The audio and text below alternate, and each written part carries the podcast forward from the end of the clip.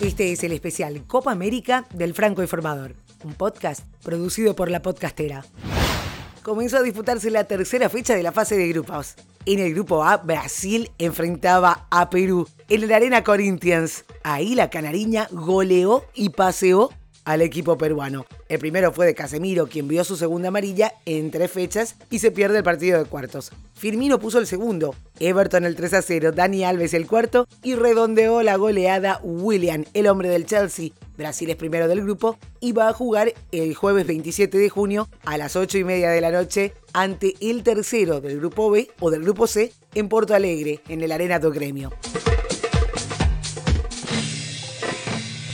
En otro juego, también por el grupo A, Bolivia enfrentaba a Venezuela en el estadio Mireau de Belo Horizonte. Venezuela abrió el placar de goles y ganó 3 a 1. Darwin Machís consiguió su doblete para poner 2 a 0 arriba la Vino Tinto. Justiniano logró descontar para los bolivianos y Joseph Martínez consiguió el 3 a 1 definitivo. Venezuela espera rival como segunda del grupo A. Su duelo va a ser el viernes 28 en Río de Janeiro frente al segundo del grupo B. Ecuador y Bolivia son las selecciones que ya se encuentran eliminadas de la Copa América al no sumar ni un solo punto en estas dos primeras fechas del torneo. Perú aún puede clasificar como mejor tercero y para esto tiene que esperar a ver qué pasa con la selección japonesa sobre todo.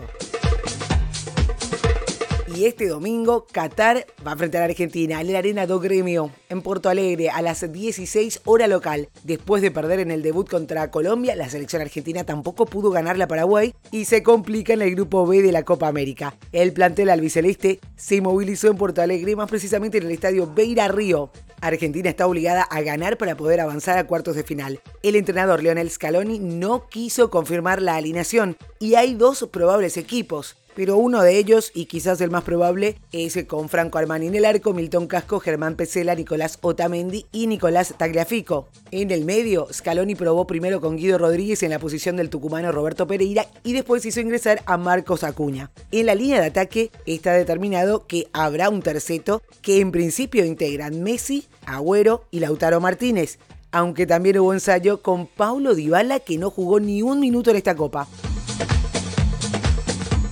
Muy bien, hay más noticias, pero antes una rápida pausa para agradecer a nuestro sponsor de hoy. Alenta, aposta, gana el doble. Durante la Copa América vas a poder apostar online por Paraguay como campeón y así duplicar tus ganancias si el combinado guaraní logra coronarse.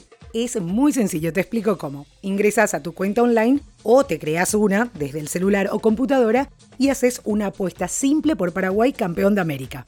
Las recargas de cuentas se pueden realizar a través de Tigo Money, llamando al call center de Apostala o visitando las más de 200 sucursales de la marca en todo el país. La página web es www.aposta.la. De esta manera, alenta, aposta, gana el doble. Ahora más información. Y en el Arena Fontenova, en Salvador Bahía, a partir de las 16 horas local, Colombia va a enfrentar a Paraguay. Oscar Reneta Cuara Cardoso volvería a figurar entre los titulares anti los cafeteros, ingresando en vez de Federico Santander. Así que a falta de confirmación por parte del entrenador Eduardo Berizo, Paraguay saldrá a la cancha con Junior Fernández, Iván Piris, Gustavo Gómez, Junior Alonso y Santiago Arzamendia, Rodrigo Rojas, Richard Sánchez, Matías Rojas, Derris González, Miguel Almirón y Oscar Tacuara Cardoso. Por el lado cafetero, si bien el entrenador Queiroz dijo que no tendrá en cuenta las amarillas para cuidar a sus jugadores, sino más bien lo físico, hay que resaltar que además de Dubán Zapata y Juan Guillermo Cuadrado, los que ya tienen amarilla son Radamel Falcao, Jefferson Lerma y Mateus Uribe. El probable equipo de Colombia para enfrentar a Paraguay es con Camilo Vargas, ya que Ospina tuvo que viajar a Colombia por la enfermedad del padre, Santiago Arias, Cristian Zapata, John Lucumí y Cristian Borja, Gustavo Cuellar, Jefferson Lerma y Edwin Cardona, Juan Guillermo Cuadrado, Luis Díaz y Roger Martínez. Víctor Carrillo, el juez peruano, es el elegido para este encuentro entre Colombia y Paraguay. Tiene 44 años y estuvo en diferentes torneos internacionales. Uruguay es el que tiene una baja sensible. El lateral Diego Laxalt, quien sufrió una lesión en el muslo derecho en el partido que Uruguay empató 2 a 2 con Japón, va a estar de baja al menos 10 días y se pierde el partido de lunes contra Chile. Hablando de Chile, algunos se pensarán que Reinaldo Rueda, el entrenador de La Roja, va a guardar a algunos de sus jugadores para el choque frente a Uruguay. Ya que está clasificada a la siguiente fase, pero no es así. El propio estratega colombiano aseguró que va a poner toda la carne al asador en busca de un triunfo.